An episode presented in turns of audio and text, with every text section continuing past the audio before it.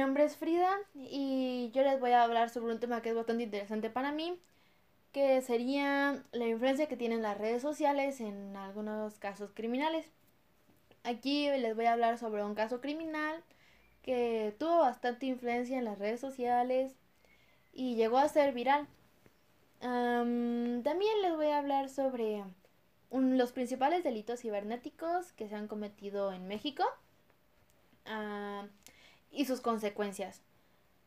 Normalmente nosotros solemos usar las redes sociales con mucha frecuencia y a veces llegamos a subir fotos o videos sin pensarlo y sin considerar los problemas que podría conllevar.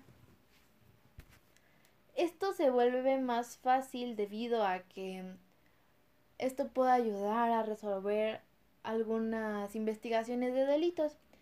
También de esta manera podemos denunciar de manera social un abuso de autoridad, falla de servicio público o delito o alguna irregularidad, alguna inconformidad que tengamos o problemas.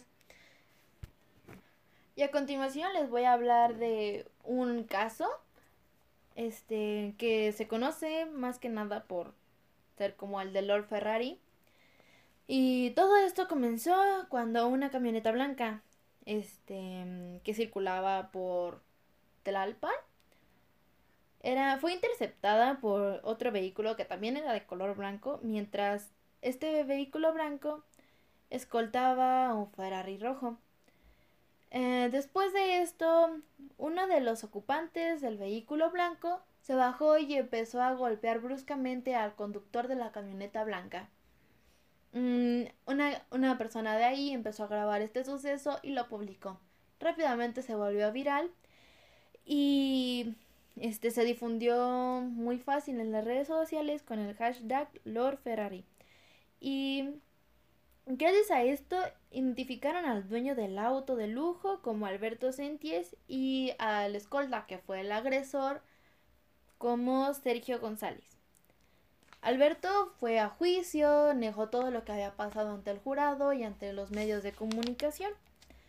Mm, pero para esto logró defender a Sergio González y hizo lo posible para que no saliera en la cárcel. Después de esto, se descubrió el cuerpo sin vida de Sergio González en un hotel, pero la autopsia dijo que murió a causas naturales y no hubo ningún signo de envenenamiento ni nada por el estilo. También en el mismo hotel llegaron a encontrar entre sus pertenencias unas hojas que llevaban manuscritos en donde dice su versión.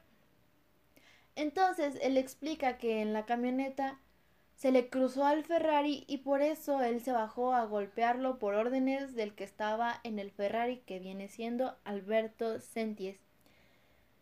También fue en donde Alberto no le aceptó su renuncia y lo obligó a seguir trabajando con él y también hablaban de un supuesto paquete que hasta la fecha no se sabe qué es.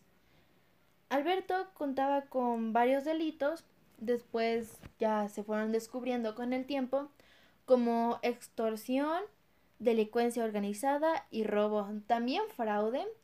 Y ya después de bastante tiempo, hasta el 2016, fue capturado en Miami. Aquí lo que tiene que ver las redes sociales es que gracias a un video publicado pudieron averiguar varias cosas sobre este delincuente. Y ese es uno de los beneficios de las redes sociales en criminología y casos criminales.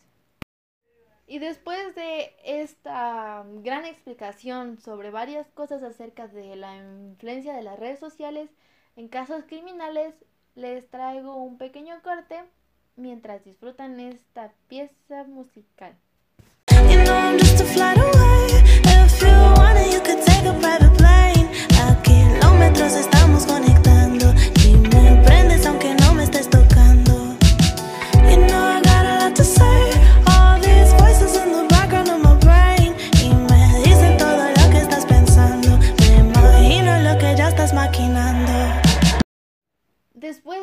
Pequeña pausa, venimos a contarles sobre los delitos más frecuentes en México. Y uno de los delitos más cometidos en México es el robo de identidad, que consiste en robar información personal como datos personales, nombre, apellidos, y, y así obtienes su identidad y te apoderas de ella y puedes usarlo para, para sabotear personas.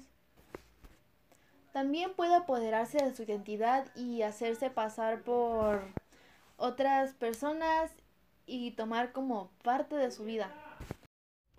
Los daños causados por el robo de identidad pues no se limitan únicamente a problemas financieros. Puede tener un costo bastante alto, tanto en el aspecto personal y, y, sentimental de la víctima. Puede afectar demasiado a la persona a la que le hicieron el robo de identidad, debido a que puede ser una sensación de violación a su vida privada.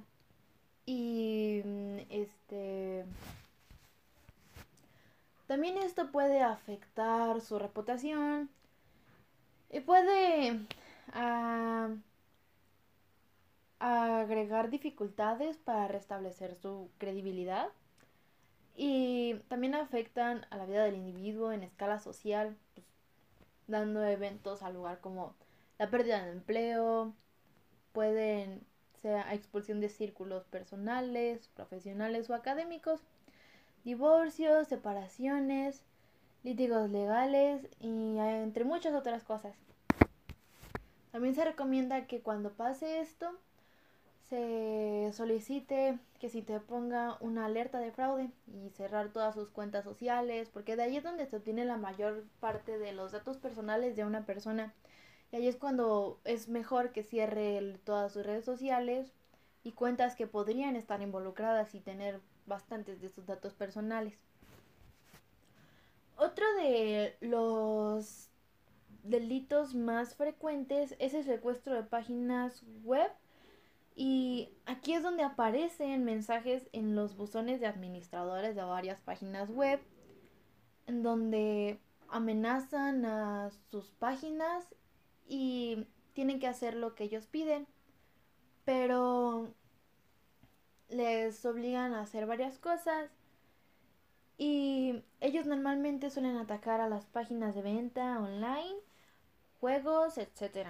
También pueden dejar a las páginas inhabilitadas por bastante tiempo.